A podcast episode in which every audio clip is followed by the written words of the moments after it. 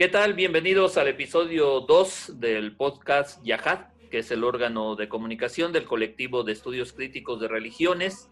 El tema de hoy vamos a platicar sobre un libro que tiene como nombre Terremoto en la Iglesia Católica, el Arzobispado de México y el Sismo de 1985 en la Ciudad de México. Fue publicado en el 2019 por la Universidad Autónoma de la Ciudad de México. Y el día de hoy con nosotros está el autor de este interesante libro. Vamos a platicar con él sobre algunos de los temas que vienen en esta publicación. Nos estamos refiriendo al doctor Andrea Mutolo. Él es profesor investigador de tiempo completo desde 2008 en la Academia de Historia y Sociedad Contemporánea de la Universidad Autónoma de la Ciudad de México. Es doctor en Historia Eclesiástica por la Pontificia Universidad Gregoriana. Además, es eh, nuestro fundador de este colectivo de estudios críticos en religiones. También participa en varios seminarios permanentes sobre el estudio del fenómeno religioso. Tiene varias publicaciones individuales y colectivas y además es asesor de tesis de estudiantes de licenciatura, maestría y doctorado. Entre sus líneas de investigación están las relaciones Estado-Iglesia en México en los siglos XX y XXI y en general la historia de la Iglesia Católica y el cristianismo. Así es que tenemos un invitado de lujo, doctor Andrés Mutolo, ¿cómo está? Muy bien, eh, Víctor. Uh, te agradezco muchísimo por la invitación y subrayo que tú también eres eh, fundador del colectivo de estudios críticos de la religión. Somos uh, los fundadores Víctor, yo y, otros estudiantes que fundamos juntos este, este, este colectivo, este espacio. Así es, ya hace algunos años. Pero bueno, te, este, ¿te parece? Entonces te voy a hablar en algunos momentos de usted y otras de tú por la confianza, pero si te parece vamos a, a iniciar esta charla sobre este libro que fue presentado recientemente en la Feria del Zócalo, aquí en la Ciudad de México. Yo quisiera iniciar con una pregunta de, carácter personal. Eh, ¿Cuáles fueron los motivos para realizar una investigación y escribir un libro sobre el sismo que sufrió la Ciudad de México en 1985? Más allá de que sabemos que eres un especialista en la historia del cristianismo y de la Iglesia Católica. Es una pregunta muy interesante, te agradezco mucho porque como de vez en cuando pasa en la vida, eh, la razón fue realmente mm, casual en el sentido que eh, fue una coincidencia particular. Me, fíjate que eh, antes de entrar en la UACM me ofrecieron una beca, una pequeña beca de un año para escribir un libro sobre un cura. ¿no? Este, este sacerdote se llamaba, porque ya murió, se llamaba eh, Antonio Roqueñi. Y eh, este sacerdote eh, trabajó por la Luz Aviñón, por, por este banco, en los últimos años de su vida. Y prácticamente, una vez que murió en 2006, en 2008, la, la Luz Aviñón me contrató para escribir un texto muy sencillo sobre su biográfico, sobre su vida. Y fue lo que yo hice. Y eh, descubrí, eh, no, no, tenía idea de quién fuera Roqueñi y todo, ¿no? pero investigando sobre su vida, descubrí que él fue muy activo en el sismo. ¿no? Fue, muy, fue un sacerdote muy activo en el sismo del 85. Y, y entonces eh, fue muy llamativo, fue muy interesante eh, esta parte de la vida de Roqueñi, empecé eh, investigar sobre esta temática y descubrí que eh, había varios textos sobre sismo del 85, sin embargo no había nada sobre catolicismo. Entonces, una vez que entré en la UACM y me tomé un año sabático, con la posibilidad de investigar de tiempo completo, decidí de, eh, dedicar el año sabático a esta temática y eh, en, última, en última medida escribí este, este texto que resultó bastante, bastante sencillo, ¿no? poco más de 100 páginas, pero eh, creo que es un avance, constituye un avance, no digo importante o relevante, pero se llena un hueco porque sobre esta temática del papel de la Iglesia Católica en el sismo del 85 prácticamente no había nada. Sí, así es, pero bueno, eh, una cosa llevó a otra, ¿no? Como lo acabas de contar y sí, este, se ha escrito mucho eh, sobre el tema del sismo del 85, en concreto con la participación de la iglesia. Y respecto a esto va la siguiente pregunta. Eh, en el imaginario popular de, nuestra sociedad, de nuestro país, de los capitalinos y para muchos mexicanos, incluso también para algunos especialistas, eh, el gobierno mexicano de ese entonces, encabezado por Miguel de la Madrid Hurtado, este, se dice que fue superado por la tragedia y se mostró incapaz e inoperante para hacerle frente a, las consecuencias del sismo del 85. ¿Tú lo crees que así fue? El tema es muy complejo. Yo creo que en el breve periodo el, em, el gobierno de, la Madrid no fue, eh, rebasado.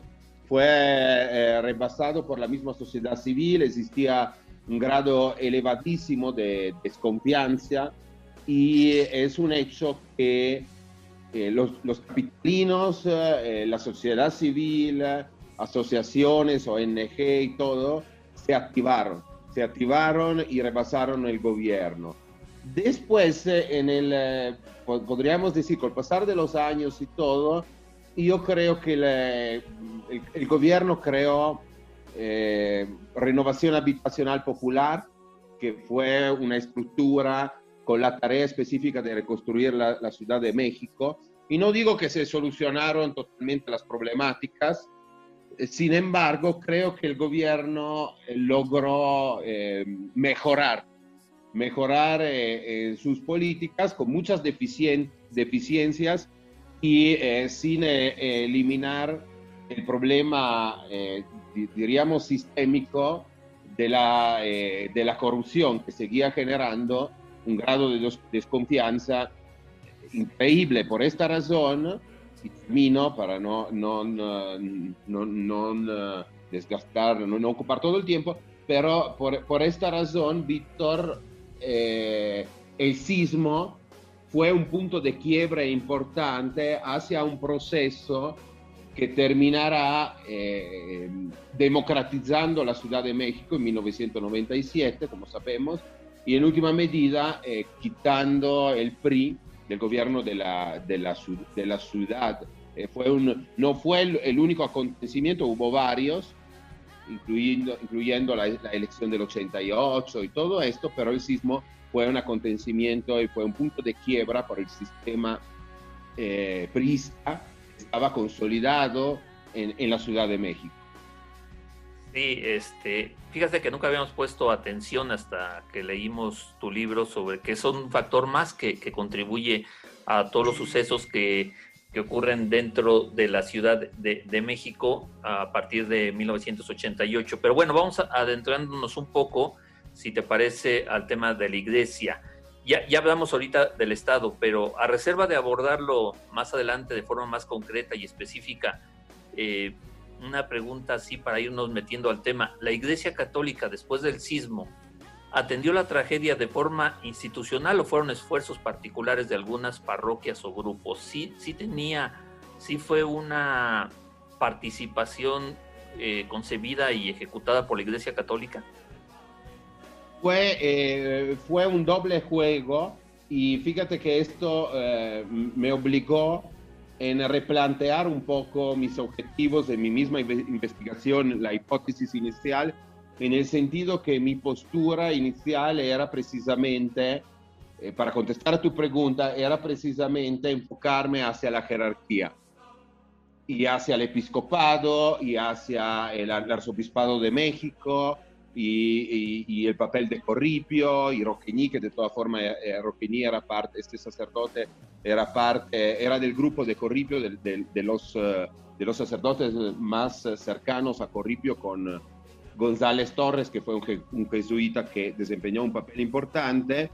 Sin embargo, eh, me di cuenta, con el pasar de los meses investigando sobre esta temática, me di cuenta que no era como me imaginaba, en el sentido que me di cuenta que por un lado sí, el arzobispado de México sí, la jerarquía, pero por otro lado yo tenía que enfocarme hacia un estudio de determinados actores que tenían que incluir las parroquias.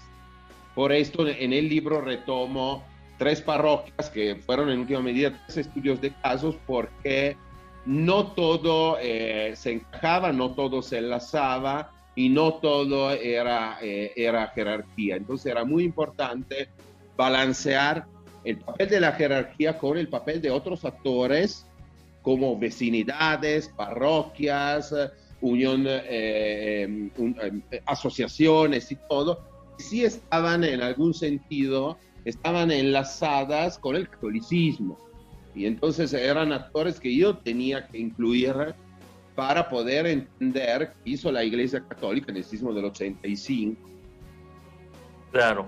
Y bueno, este sería imperdonable aprovechar tu, presencia sin preguntarte un poco, nada más para contextualizar. Estamos a, a la mitad de los años 80, 1985.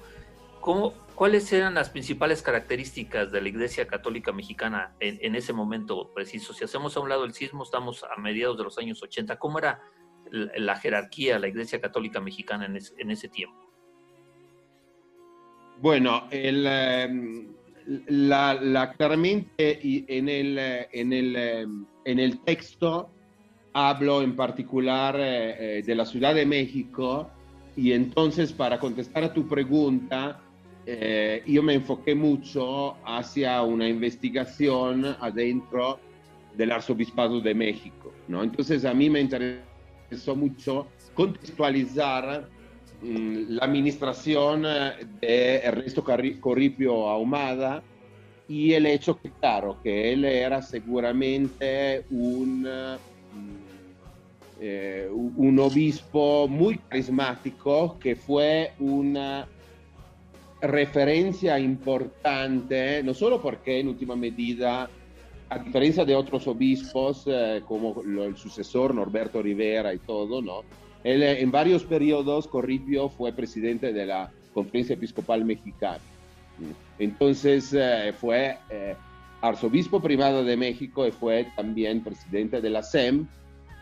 Y entonces era una referencia muy importante para diócesis más pequeñas que veían en el arzobispado, que veían en Corripio un punto de referencia importante para el desarrollo de proyectos eh, culturales, educativos, eh, hasta la diócesis tenía una relevancia económica que eh, obviamente otras diócesis no tenían. Entonces, este es el contexto. Después, eclesialmente hablando, eh, Corripio llega y intenta aplicar eh, el, Concilio Vaticano II, pastoralmente hablando. Entonces, para explicarlo, él eh, crea, empieza a crear, en crear, empieza a dividir la diócesis en vicarías, cada vicarías encabezadas por obispos auxiliares. Entonces, él empieza en elegir eh, bueno, no es, no es él, es el Papa, pero él empuja, ¿no? Eh, en elegir obispos auxiliares y, eh, todo eso, todo, todo un proceso muy importante. Después, en la segunda mitad de los años 80, entonces ya después del sismo y todo, tenemos un, esto es importante porque es una temática que se va aparcando un poco colateralmente, y se conecta con eh, la, primera entrevista, la, primera entrevista que hiciste a Belén Zúñiga, que habló del Club de Roma, en el sentido que se va creando un desencuentro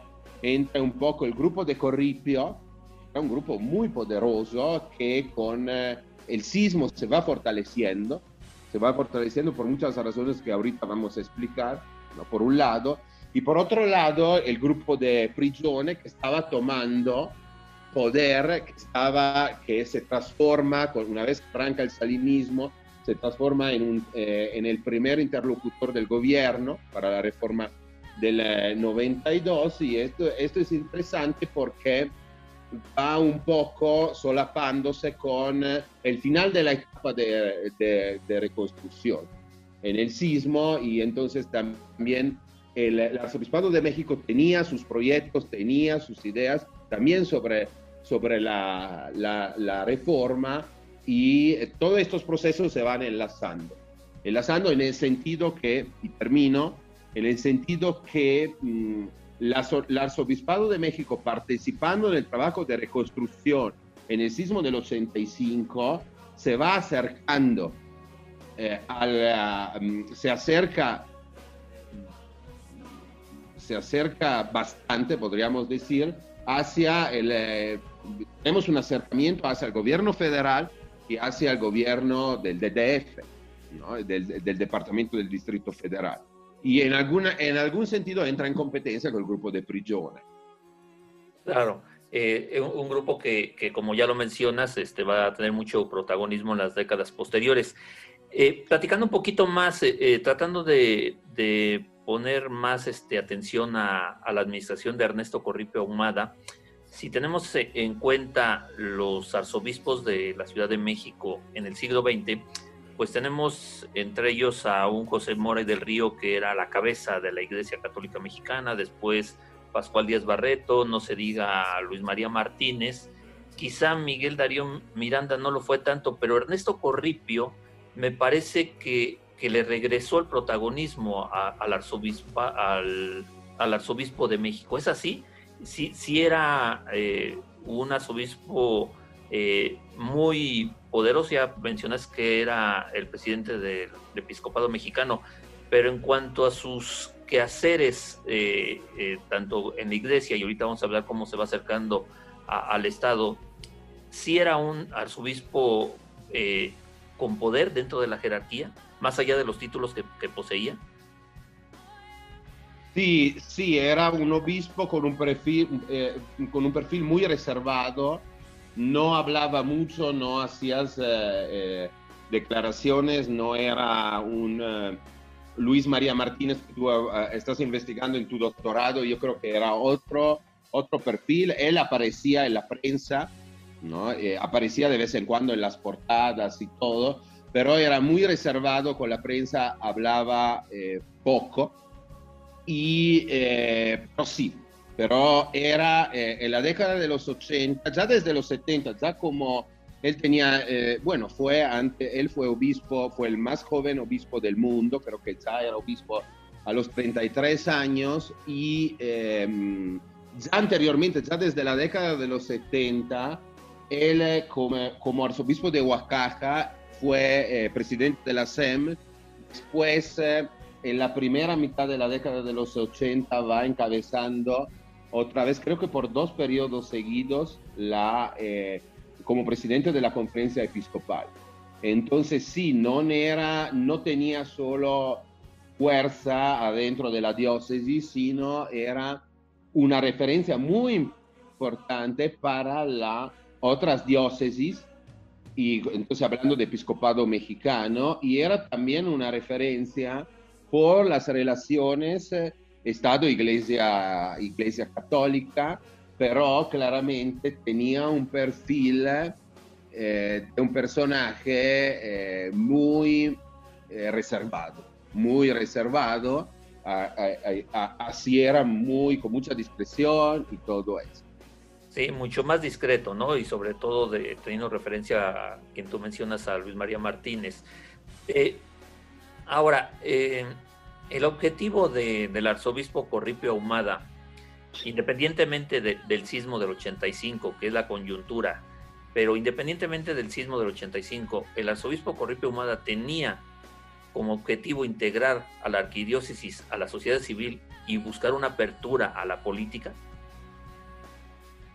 Sí, sí, la, eh, a lo largo de la década de los, de los años 80, se hablaba mucho de un, de un posible cambio mm, eh, constitucional. Y Corripio y el grupo de Corripio eh, quería cambios en este sentido, sin embargo tenía otra visión y otra mirada respecto a lo que, a lo que realmente se implementó, respecto al proyecto de Prigione y eh, al fin mm, eh, ellos tenían una visión eh, más sencilla y decían que la iglesia o las iglesias, en última medida, pero en un principio se habla mucho de iglesia católica, obviamente, eh, tenían, no necesitaban el reconocimiento del Estado, ¿no? existían por derecho propio. ¿Por qué? Porque fueron em, eh, creadas, ya existían desde el siglo XVI, entonces todo la, toda la idea que se, va que se implementó de Prigione, que se implementó en el 92 de AR, asociaciones religiosas y crear una subsecretaría de asuntos religiosos y todo, ¿no? Entonces no era el planteamiento de ellos, ¿no? entonces ellos decían, ¿qué reconoce el Estado mexicano? ¿No? El Estado mexicano se reconoce por sí mismo, por derecho propio, por ende, eh, este, este, era el planteamiento de ellos, eh, dicho en forma sencilla, será el proyecto que empujan y que claramente fracasa porque eh, dos grupos entran en competencia en última, en última medida. Claro. Bueno, regresando, este, doctor Mutolo, a su libro, según lo que, lo que usted investigó y para llegar a una primera conclusión en esta charla, eh, porque viene frecuentemente en las páginas del libro, ¿se podría asegurar que la tragedia de 1985 unió de alguna forma a la Iglesia Católica con el Estado mexicano? Sí y no. Eh, sí, porque por, por, el lado de la jerarquía eh, se creó una... Eh, se, se, juntaron estos actores para empujar proyectos. Por ejemplo, por la reconstrucción de viviendas, la, la, la iglesia fue muy activa. En última medida, estamos hablando eh, de, la construcción de 8.000 viviendas en total.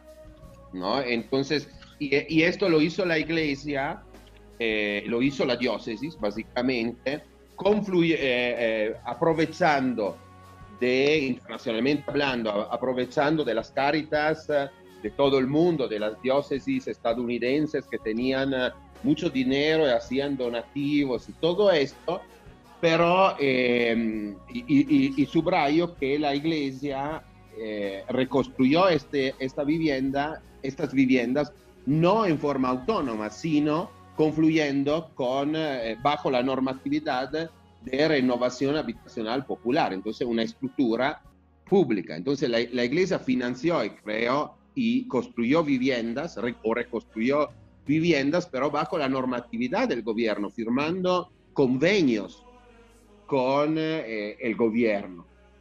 Entonces, por un lado, sí. Por otro lado, hay, em, y, se pueden, y, en el libro se van, eh, se van describiendo a estos actores, existen eh, algunos actores que fueron muy críticos. Por ejemplo, los jesuitas de la, de la parroquia Nuestra Señora de los Ángeles en la colonia Guerrero ellos fueron muy críticas con, eh, muy críticos con el gobierno, decían que era un gobierno corrupto y que no tenían que hacer eh, arreglos con el gobierno, entonces tomaron eh, la libre y entraron en una nación que tenía que ver con la reconstrucción y todo esto, en, en la colonia Guerrero y todo, ¿no? Pero siempre bajo una mirada conflictiva con el gobierno. Y es muy interesante porque en última medida eh, algunos de estos actores, incluyendo los mismos jesuitas, dejan eh, eh, la, orden religiosa y todo, una vez que se funda el PRD, confluyen en el PRD. Y algunos tenemos jesuitas en los 90 serán diputados federales. Sí, sí, sí. De hecho, vamos a hablar más adelante de la parroquia de Los Ángeles, de, de Enrique González Torres, de la colonia Guerrero también, por supuesto. Eh, siguiendo eh, con el orden del libro, eh, es que el libro tiene muchas este, cosas para, para este, platicar, para comentar contigo, para que nos aclares muchas cosas. Desde luego no podemos abordar todas, pero una de las hipótesis centrales también del libro, aparte de esta colaboración que ya explicaste entre la Iglesia Católica y el Estado mexicano, también se dice que en el libro una otra hipótesis que se maneja ahí es que se abrió la posibilidad de una reforma constitucional que finalmente se da en 1992. ¿Es así? ¿Esa fue la raíz? ¿Ahí empiezan a ver que podría este, haber esa reforma? Fue, eh, yo creo que fue, depende cómo se, se ve, fue un antecedente importante. Fue un antecedente importante porque porque sobre todo el, el, el swap social, básicamente la, la, la, la, Iglesia Católica, y, fue, y hablo en particular del Arzobispado de México, está comprando eh, deuda pública mexicana en remate, firmando convenios con la eh, Secretaría de Hacienda. Ya estamos en el salinismo, ya estamos eh, con Asper Meya, que fue secretario de Hacienda, y eh, se crean antecedentes importantes en el sentido que en alguna forma, esta es mi hipótesis, eh, se formalizan, se formalizaron casi las relaciones eh, entre jerarquía, un sector de la jerarquía, no todo, ¿no? pero un sector de la jerarquía y el gobierno, y en particular estamos hablando del gobierno federal, porque era Secretaría de Hacienda, era gobierno federal y todo. Entonces se adelantan muchas dinámicas. ¿Por qué? Porque la iglesia no existía eh, formalmente, no existía formalmente, sin embargo, compraba deuda pública eh, mexicana en remate, ganando eh, mucho dinero. Mucho dinero. Esto salió, al final, no, me lo, no lo estoy inventando, esto salió en, 1990, fue una portada de, de, de proceso que decía eh, la, la, iglesia no existe, pero compra deuda pública, no financia la deuda mexicana. Entonces, se crean antecedentes en este sentido. Después, es un hecho que eh, los antecedentes inmediatos tienen que ver más con eh, el grupo de prisión, entonces Corripio queda en alguna forma desplazado. ¿no? Entonces, si retomamos lo que pasa desde el 85 en adelante creo que fueron antecedentes lejanos, pero fueron antecedentes importantes. Después, en los años 90, 91, 92, realmente, si queremos entender eh, la reforma del 92, deberíamos darle seguimiento por parte de la Iglesia Católica, deberíamos considerar los obispos que se mueven alrededor de Girolamo Prigione Sí, que, lo platicábamos en el episodio pasado, ¿no? Eh, que, son varios. Bueno, eh, de hecho íbamos a platicar sobre este detallado proceso que, que, describes en tu libro sobre cómo la Iglesia Católica multiplicó el capital monetario, efectivamente a través de, comprar la deuda del Estado, y, nos, y, y viene bien explicado ahí. Entonces, vayamos un poquito a cosas más específicas del libro. Por ejemplo, me llama mucho la atención y, te lo quiero preguntar, ¿qué, significado tiene que el FAC fuera creada, fuera creada y dirigida por un jesuita como Enrique González Torres? El, FAC es interesante, eh, es, la Fundación para el Apoyo eh, a la Comunidad y fue una estructura que va surgiendo eh, es una estructura específica que crea el Arzobispado de México para la reconstrucción en la Ciudad de México después del sismo del 85. Entonces, que se funda en diciembre del 85 y eh, se transforma rápidamente en una de las ONG más grandes mm, en la Ciudad de México. Creo que solo Cruz Roja tiene una, eh, digo, para construcción eh, como ONG, como para construcción, para reconstrucción de viviendas, tiene un número un poco más elevado. Entonces, eh, es un burón FAC. ¿Y por qué un jesuita?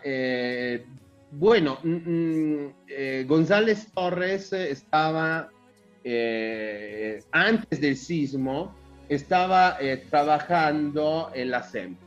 Estaba trabajando en la SEM, estaba trabajando en particular eh, en eh, la Conferencia Episcopal de Pastoral Social, la CEPS. Y una vez que tenemos el sismo en la Ciudad de México, la CEPS empieza a activarse para apoyar la ciudad en su reconstrucción. Sin embargo, al parecer, eh, González Torres entra en un conflicto entra en un conflicto con la SEPS, entra en un conflicto en particular con uh, Carlos Taravera, que, era, eh, que en estos años era obispo de Coatzacoalcos y era el encargado de la SEPS, porque decían que eran lentos, decían que eh, eh, eh, tenían que moverse rápido y González Torres tenía sus contactos porque sus, sus hermanos trabajaban en el gobierno priista. Por ende, eh, tenía un contacto con Corripio, habla con Corripio y dice, ¿sabes qué? Dejo la SEPS y voy a, eh, eh, voy a trabajar en la reconstrucción, pero no para el episcopado, sino para la diócesis. Y fue lo, lo que fue lo que pasó, ¿no? Y claro, fue una jugada muy inteligente por parte de Corripio en abrirle las puertas a González Torres, porque González Torres era un personaje muy relevante políticamente hablando, porque tenía eh, sus hermanos, en particular dos, que estaban metidos, estaban trabajando por el gobierno como eh, con cargos eh, elevados, entonces él conocía conocías el jefe de gobierno, tenía las puertas abiertas hacia el gobierno federal, etcétera, etcétera, etcétera. Por eso, como bien sabemos, eh, sus hermanos eh, fundaron el 86, fundaron el Partido Verde y otro de sus hermanos se transforma en el, famoso doctor Simi, ¿no? las farmacias similares y todo. Era una familia que ya, desde los padres, entonces el, padre de González Torres era una familia de empresarios farmacéuticos muy adinerados, ¿no? Ya, ya, ya desde antes con eh, contactos, con conexiones con el gobierno, entonces al parecer aparte él que era un jesuita sacerdote, los otros hermanos se dividían entre eh, negocios de familias y, eh, y, y la política. ¿no? Entonces, eh, entonces eh, fue una jugada, creo, eh, muy buena por parte de Corripio abrirle las puertas a González Torres porque claramente una vez se crea FAC, se logra tener muchas conexiones con el gobierno, por un lado, y por otro lado, por otro lado, él ya tenía contactos internacionales con ONG o Caritas católicas que podían eh, enviarles eh, donativos, y fue lo que pasó. Al final, la, la, la, la, diócesis logró, por medio de FAC, mueve cientos de millones de dólares en donativos. Fue realmente esto fue lo que me dijeron también los párrocos que se preguntan, no sé si fue siempre así, digo, con otros sismos, otros, pero llegó, confluyó, por, eh, utilizando la Iglesia Católica, un río de, dinero, cientos de millones de dólares de donativos para la reconstrucción de la ciudad, eh, enviados a la Iglesia Católica, porque en última medida no se confiaba mucho en el gobierno. Claro, sí, e, existía esa, esa desconfianza. Bueno, eso, eso en el terreno económico, que, está muy bien reseñado en el libro. Ahora, en el, en el terreno ideológico, eh, doctor Mutolo, eh, la Compañía de Jesús, seguimos con ella. A través de Acción Popular, eh, en la colonia Guerrero. Eh, sabemos que Acción Popular tenía cierta preferencia por la teología de la liberación y sabemos que desde años atrás, pues la jerarquía este, eclesiástica mexicana pues no era muy apegada a la teología de la liberación, salvo casos muy concretos, tres o cuatro obispos en todo el territorio nacional, pero la mayoría estaba en contra de la teología de la liberación, lo cual este, lo, ponía eh, este, en contra del episcopado mexicano, ¿no? Entonces, ¿qué sucedió ahí? Sí, económicamente era muy redituable, pero eh, ideológicamente pues estaban del otro lado, por decirlo así, ¿no? Sí, precisamente mm, así fue, Víctor. Fíjate que eh, yo también me hizo la, la misma pregunta y sabía sabía ah, bien que la, por el cierre del Patria, en algún sentido hay, hay jesuitas que dicen que no, pero el cierre del Patria de los 70, esta escuela elitista que formaba eh, las élites en la Ciudad de México y eh, el pajarito, el provincial, que era Gutiérrez, ¿no? que decidieron en última medida cerrar el Patria para desmarcarse de, eh, separarse y en algún sentido tomar otra ruta respecto a la educación elitista que había caracterizado la Compañía de Jesús desde el siglo XVI en adelante, generó una división en la provincia, ¿no? en el sentido que existía un grupo más conservador que apoyaba el patria y otro grupo, precisamente después de creación popular, otro grupo que coqueteaba con las comunidades eclesiásticas de base, con la teología de la liberación, etcétera, etcétera, etcétera, ¿no? que empuja el cierre del patria. Entonces yo pensé, yo pensé diciendo, ah, ahí está la división. Yo pensé que eh, González Torres eh, fuera un actor conservador que, apoyó, que no apoyó el cierre del patria.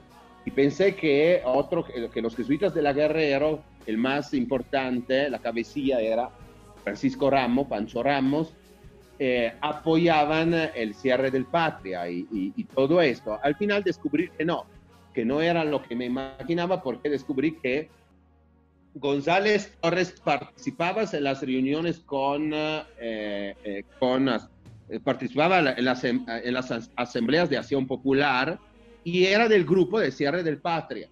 ¿no? Entonces, lo que había planteado no tenía sentido. Sin embargo, sin embargo, yo creo que eh, González Torres en particular, lo que entendí, yo intenté entrevistar el, el, provincial de estos años, que era Vigil, que después fue eh, rector de la Ibero.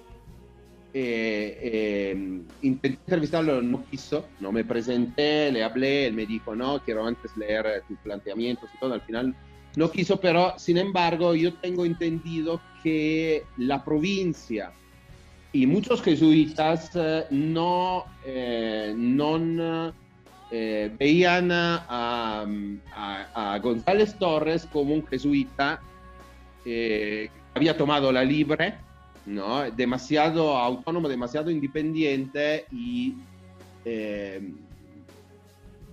y, y, esto pasó, ¿no? En última medida el provincial estuvo, González Torres estuvo en conflicto con la misma provincia en esto, hablo de estos años, hablo de estos años, ¿no? La paradoja es que González Torres sigue en vida y sigue siendo un jesuita, mientras muchos jesuitas, por ejemplo, de los de la Guerreros y todo, eh, eh, todos dejaron, todos dejaron eh, y, y, muchos escogieron la ruta política, otros de toda forma dejaron eh, pero esto, esto fue un poco eh, lo que pasó. Yo creo, y para terminar, yo creo que en última medida eh, los jesuitas de acción popular, los jesuitas muy cercanos de la teología de la liberación y todo, consideraron el hecho que repentinamente González Torres fuera uno de los principales operadores de Corripios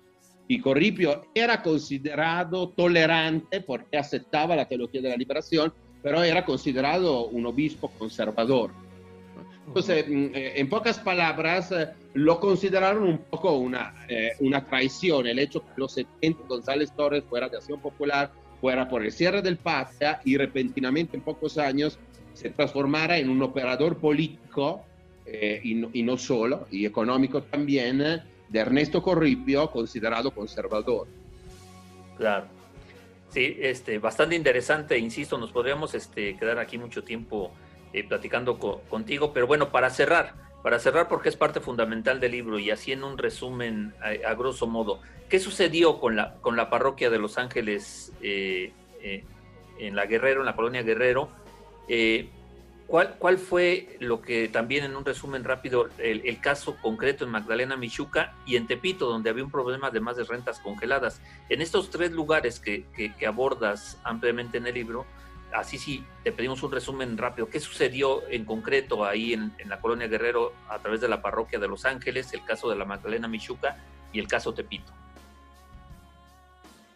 Agradezco mucho por estas preguntas. Eh, podríamos hablar toda la mañana. Claro, sí. Sintetizar es muy difícil porque son tres casos distintos.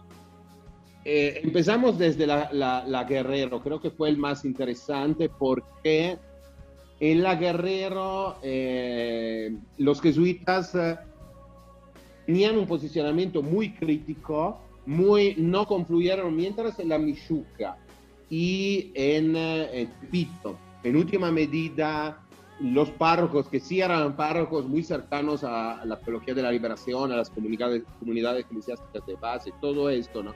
En última medida, eh, confluyeron el trabajo de FAC. Eh, entonces, el FAC era la, la, estructura que había creado la diócesis, en pocas palabras. Eh, en, en, en, la Guerrero, como que los jesuitas tenían un posicionamiento muy crítico hacia hacia González Torres, hacia Corripio, entonces tomaron la libre y eh, tomaron la libre también porque podían hacerlo. en pocas palabras, podían hacerlo significa que tenían los recursos. Y tenían eh, los recursos porque claramente ellos eh, habían, por medio de fomento, que era una, una, estructura que habían creado los jesuitas con, con el cierre del Patria, eh, ellos eh, eh, ya estaban enlazados con ONG alemanas y todo, y estaban financiando proyectos en áreas donde había indígenas, donde había en Guerrero, en todas, todas estas áreas, ¿no?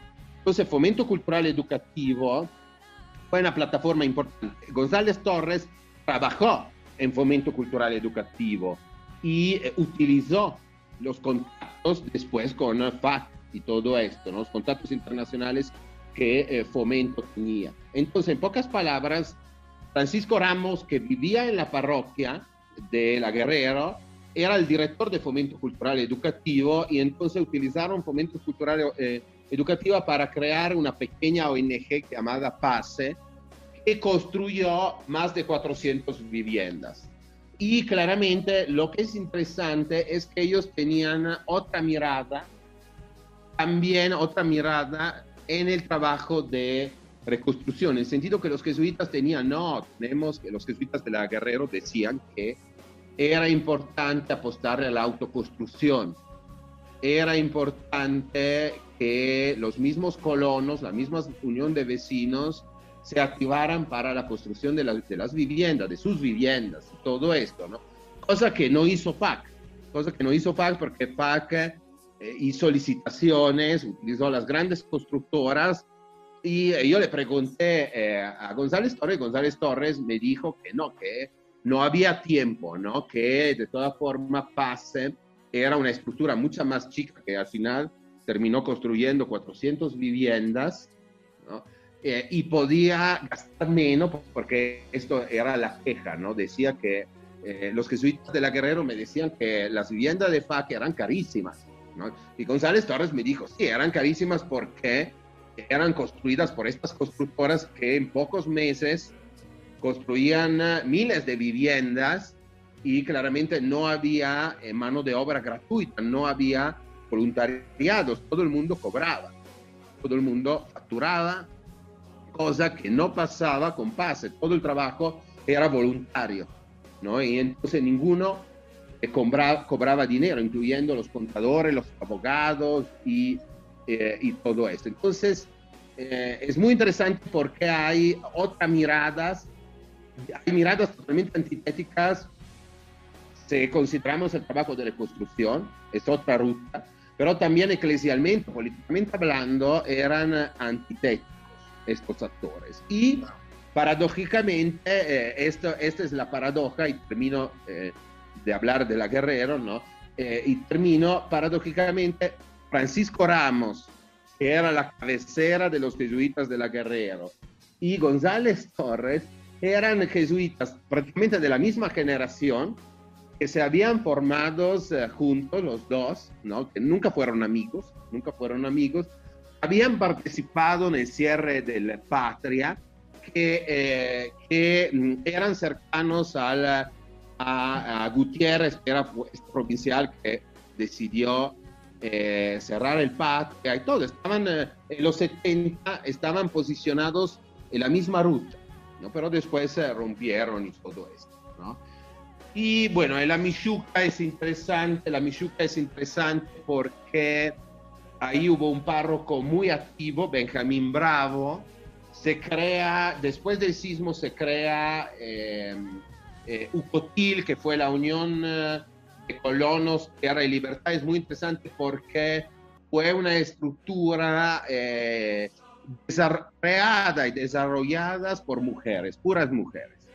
Esto es interesante, decían que estas mujeres que entrevisté decían que este es otro, otro tema, otro tema que se podría profundizar muchísimo, ¿no? Decían que los hombres prácticamente no estaban en la Michuca, los hombres solo en la noche regresaban para descansar, pero era, eh, eh, eh, esta área estaba territorialmente controlada por mujeres que cuidaban los hijos, que algunas eran amas de casas, pero algunas también tenían trabajos en el mercado y todo esto. Entonces, eh, se crea eh, UCOTIL y es interesante porque después uh, UCOTIL es esta organización que eh, hasta, hasta en nuestros días hay grupos de mujeres que quieren, desean empujar nuevamente esta organización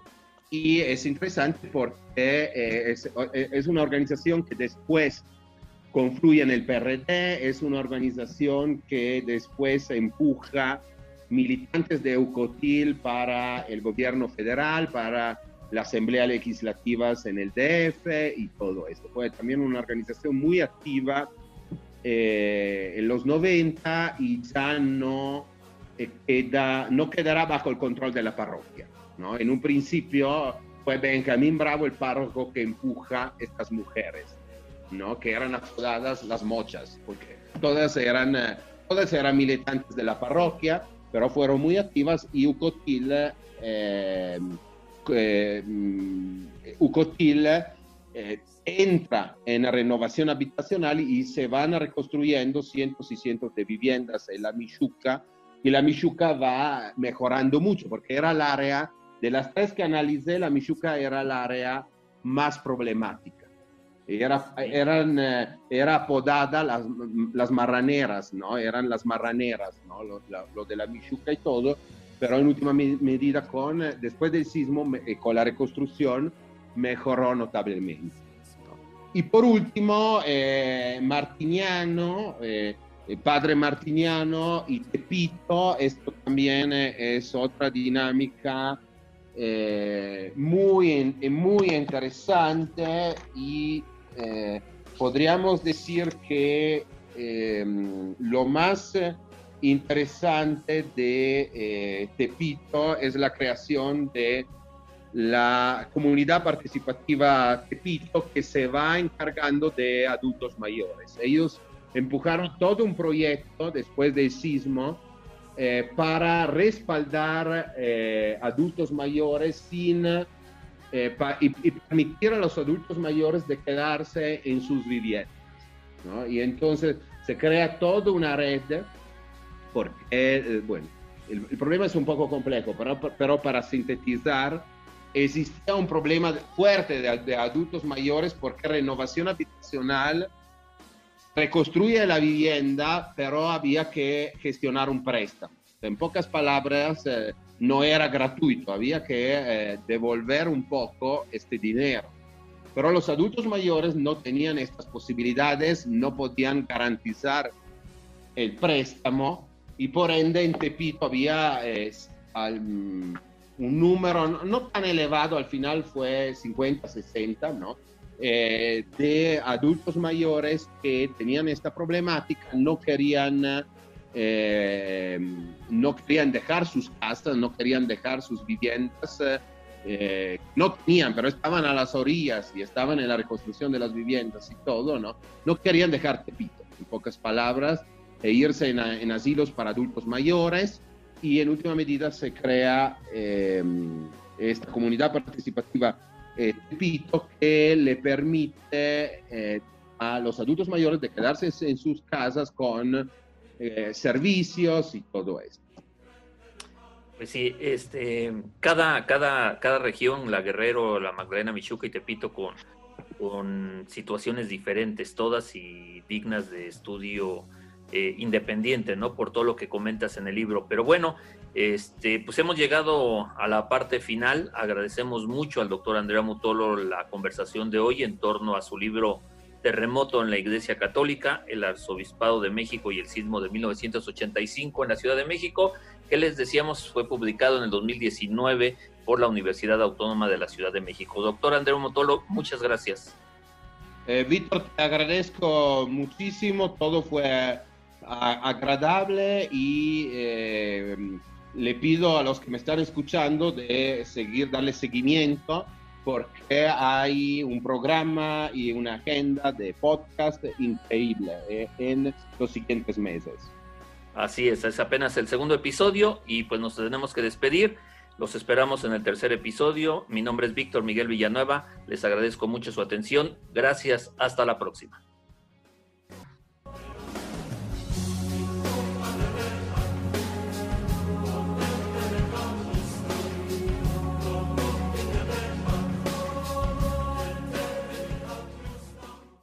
El podcast que acaba de escuchar tiene el objetivo de difundir el conocimiento académico.